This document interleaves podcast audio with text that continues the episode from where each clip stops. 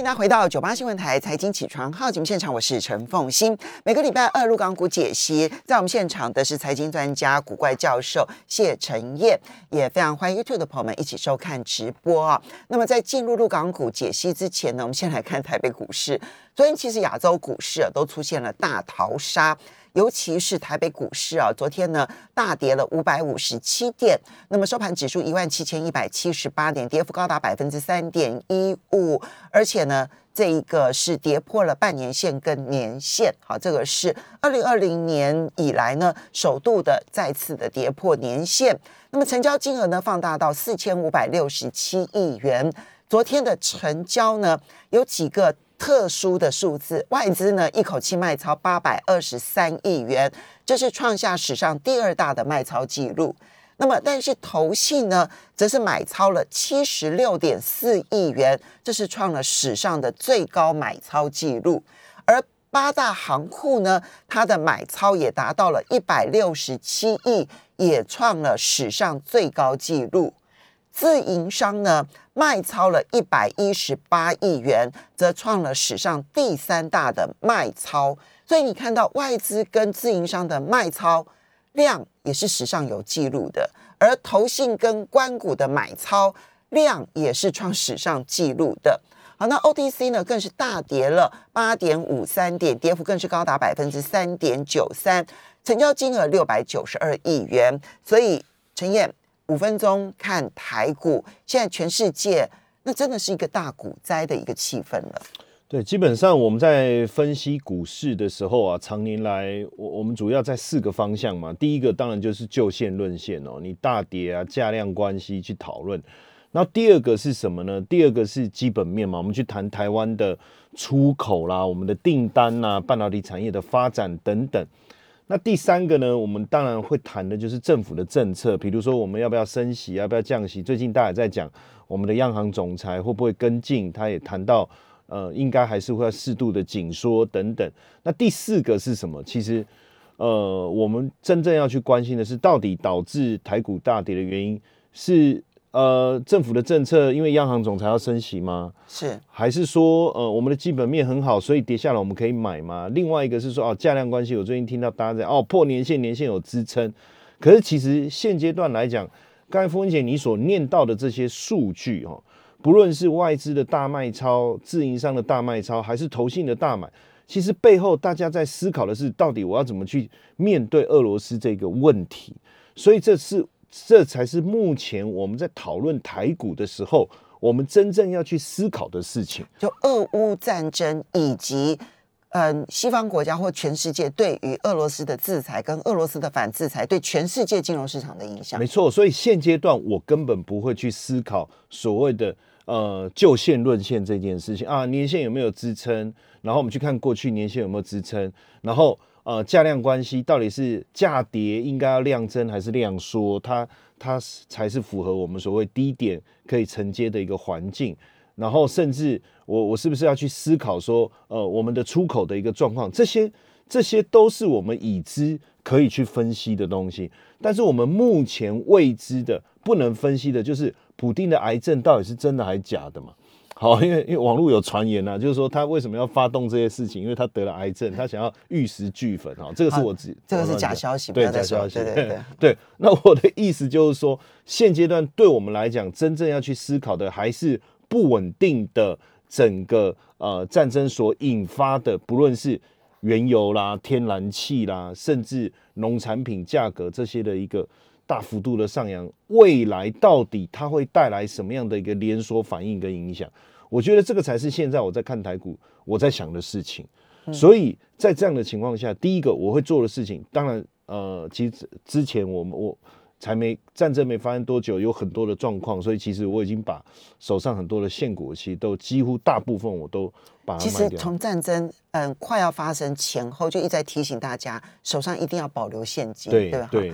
其实我我一直都没有对这件事情保持着一个比较乐观，因为很多的呃，我们看到有一些分析，他是说呃战争发生，其实后面会大反弹啊这一些。但是对我来讲，我觉得呃呃整件事情的状况跟过去其实有很大的不同，而且甚至我所看到的，其实还是整个电子产业呃，比如说消费啦各方面的减少，所以在现阶段这个环境之下，当然呃，第一个你在这里你要卖股票，你一定也很舍不得啦。说实在的，如果是昨天大跌过后，今天可能你还是要面对比较大的一个震荡，要去调整，我觉得确实是很也舍不得。所以在这里，我觉得第一个是说，假如你的股票基本上它的基本面是不好的，就是说你也你你发现你这个股票本来就是一个比较投机的小型股啊，跟跟着议题在走啊。那如果是这样的话，我我我我都觉得，既然是这样，你就要面对这个损失嘛，赶快去做这个这个决策，把它把把它做一个调节。但你如果说你的股票真的是好股票哦，它的获利各方面都不错，那当然我我觉得先 hold 着，暂时先承受一下这个。呃，账上的损益，这个也是难以避免的事情哦，这是难难以避免。所以你现在回头，现在这个时候不是缩头乌龟的时候，是要回头检视自己的公司是不是好公司。对对对，如果如果好，虽即便呃虽然赔钱没有关系嘛，这个就是时间慢慢的整整个事件过后，它很快会回到正轨，这个我认同。嗯，但是我不晓得说这件事情要拖多久。嗯，问题现在是在这里。但是如果说你的持股本身就是一些。呃，它的上涨是假议题，哦，也也不能说假议题啊，就是它它的它的上涨获利，它的上涨反映的是未来很久很久很久以后的未来。那如果是这一个的话，那基本上我觉得要不要趁这个时候仔细想一想，还是先解决，先把它呃呃啊，就是把它卖掉了，因为我们讲半天，他说解决是什么意思，处理是什么意思，很多先先卖掉了。对，我觉得还是先把它把它给。卖掉，那这个是甚至你手上你的股票根本是融资买的，我我我我觉得现在你可能都都会面临比较大的风险，而且就算好，我我讲就算今天反弹好了，我都不建议你再去加码。为什么哈？因为从俄罗斯的事件到目前以来，所有的反弹个后面都。都出现更大的一个下跌哦。那与其说每天晚上新，就是我觉得做股票不应该让自己把股把生活跟股市的涨跌变成融合在一起。我我一直不认为是这样。也就是说，我每天如果就为了这个股市的涨跌，我睡不好，晚上还要起来看一下美股，哦，涨得好高兴去睡觉，然后跌了又好难过，明天不知道怎么办。我觉得都是不都不是一个正确的投资的。应该投资人应该要具备的一个一个情生理环境。现在国际上面的大环境啊，已经不是任何一个单一市场能够单独去面对的。没错。所以呢，大家自己要有心理准备，就是说这是一个大环境，所以你不太可能就说哦，我凭着台北股市里头的某某力量就可以把它撑住的。所以你如果手上的避险工具不够，就手上的现金不足的话。你现在的恐慌势必会大幅度的升高。那如果融资比例又比较高的话，这个这是这是其实，即便在好的时候，我们也不断的提醒大家。那现在就更要注意，你不能够放任那个融资比例比较高的股票，对不对？好，这个要小心注意。好，那弱港股也是一样啊，就弱港股呢，也同样受到了这一个全球金融市场的波动的影响。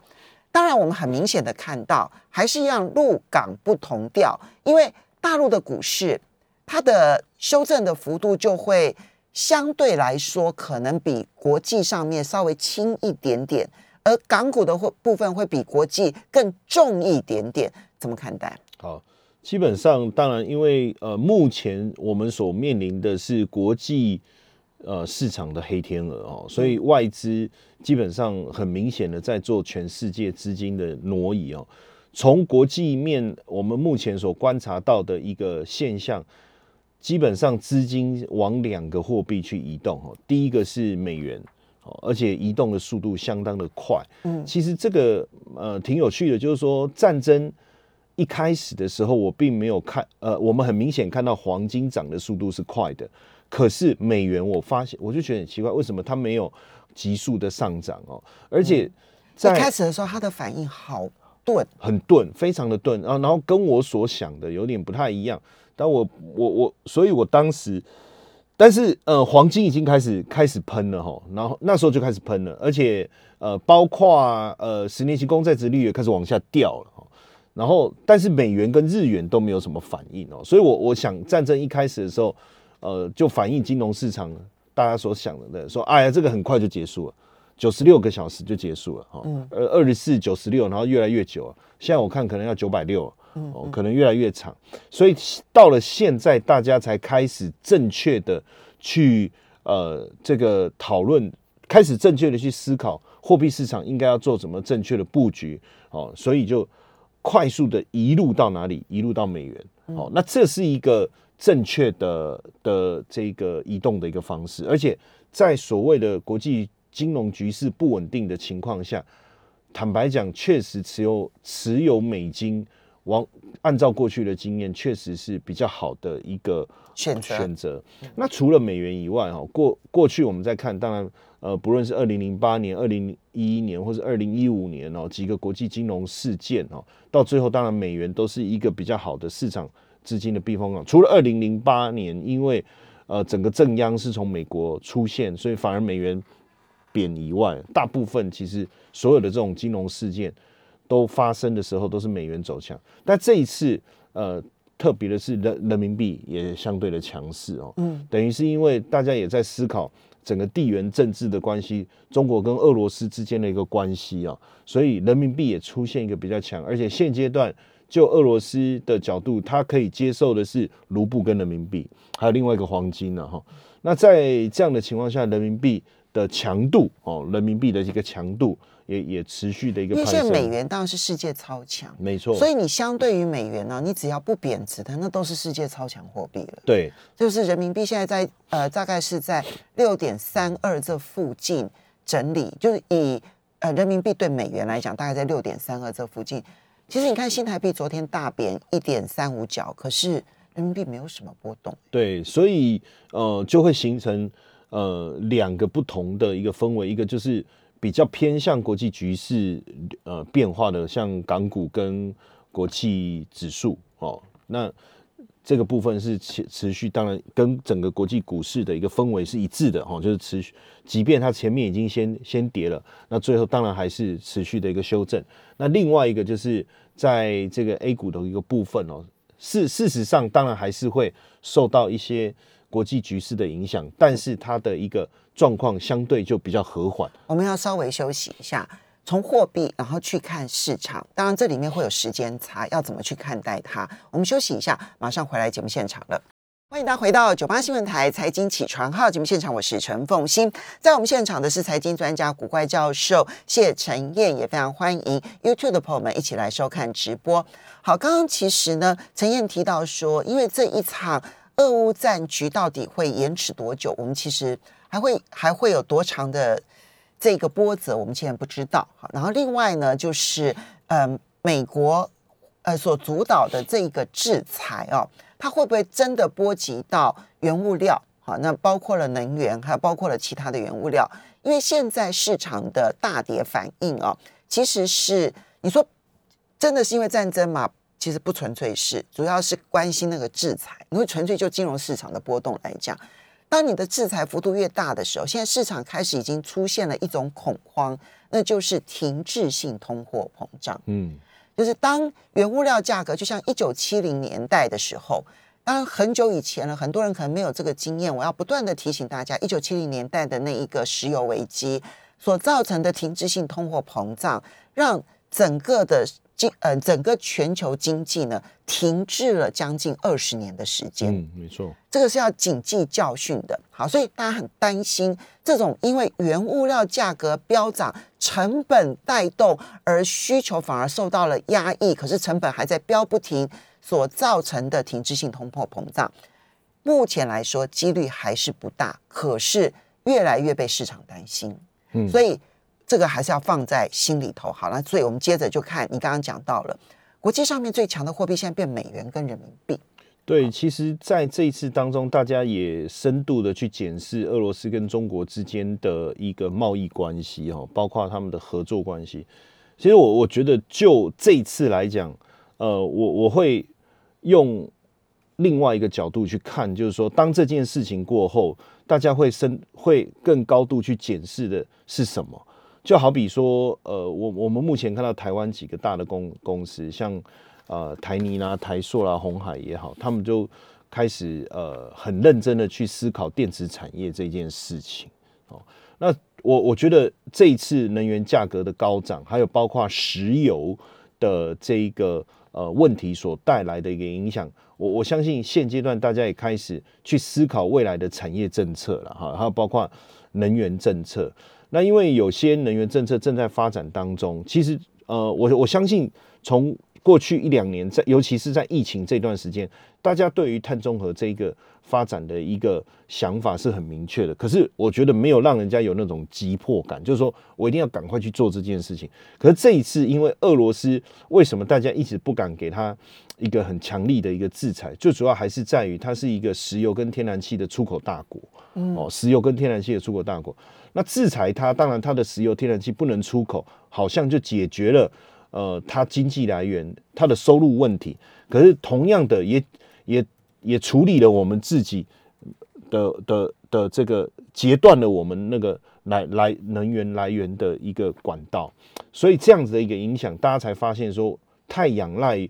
过去的地缘政治的发生，或是石油危机，都是一直因为我们过度仰赖石油这件事情。那所以我看最近开始企业也也几乎，尤其是一些的财团，哦，开始对于这个电池产业的一个发展有了高度而且浓厚的这个兴趣哦，不能讲兴趣，就是说除了兴趣之外，他们实际的投入，积极的积极的投入。那其实从其实，在去年像苹果他们要发展电动车，其实就已经呃开始这个呃在找这个电池合作的厂商。那以目前来看，全世界电池的整个能源跟产量，其实百分之七十还是掌握在呃中国大陆的产业的集中在中国大陆产的的身上啊。所以像呃去年呃苹果要发展电动车的时候，它呃最主要就是到大陆找了两个厂商，一个是宁德时代嘛，一个是比亚迪，哦，就是主要的原因。而且现阶段来讲，大家突然之间呃忽略了去年。到今年底，呃，应该说去年中暑呃六七月到去年底，其实呃在整个产业当中，电电动车产业当中一直面临一个缺电池的问题。当然，现在这个问题还是存在的。可是因为因为现阶段呃呃地缘政治的风险好像比比较重要，所以它在占据了所有的新闻版面嘛。可是实际上现阶段就产业的去发展的角度来讲，一旦俄乌的能这个呃政治问呃能源问战争问战争问题一旦落幕的时候，我们还是得回归到我们要去面对的产业的问题，就是未来我们的能源政策，我到底是呃要维持像现在最近这个马斯克跳出来说要启动核能电厂，什么增加核能电厂，或者说我们要去呃往绿能这个方向走，我太阳能、风力发电、储能电池的发展，或者是我我要去发展电动车。但大家一定会更重视这件事情，但这个过程中，我们就要回去面对，呃，其实去年就存在这个呃缺电池的这个问题哈，所以像今年在春节过后，像宁德时代，它就开始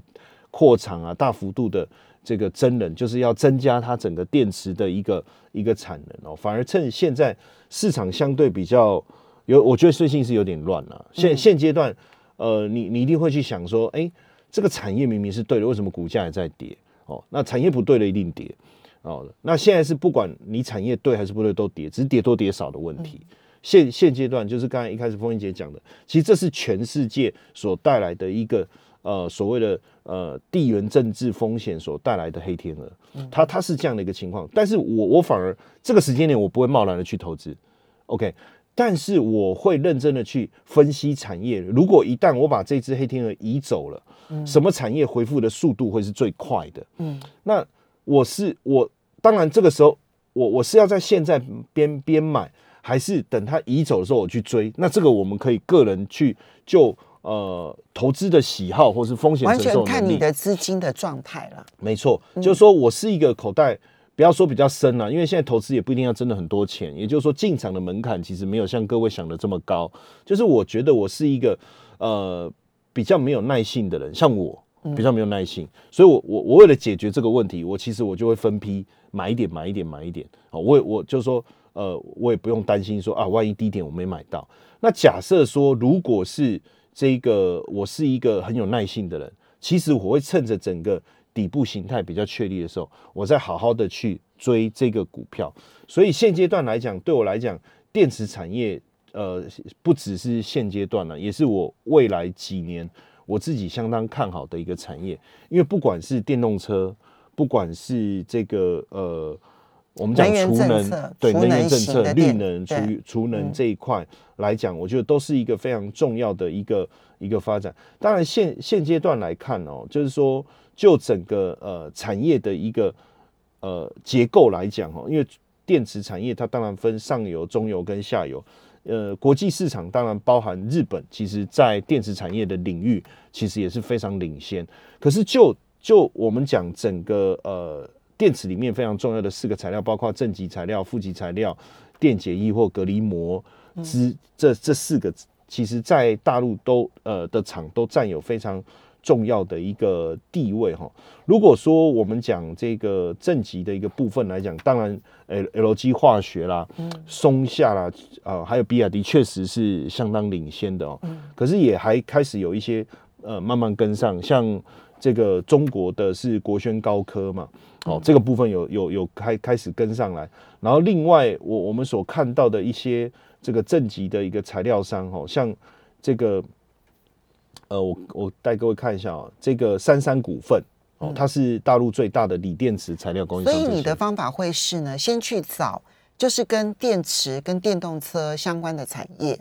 然后呢去找出这些公司，它比较集中在。什么样子的可能是基金或者 ETF 里头？对，但是因为目前我我我我未来应该在节目中我会更深入的去跟各位讨论这个产业，因为我后来发现这个产业它的这个这个呃难，就是深度其实是比想象中比想象中还要深。对，嗯，好，所以这样说起来的话，就是。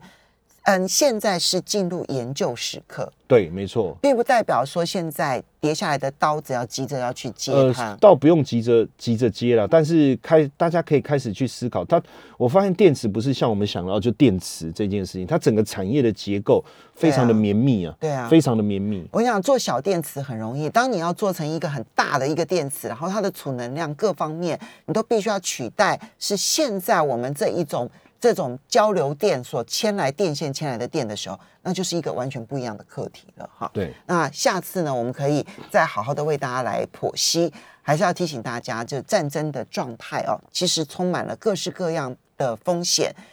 我其实在这节目一再的提到，就是真的不要这个追高杀低哦，这个是很重要的一个原则。要非常谢谢陈燕。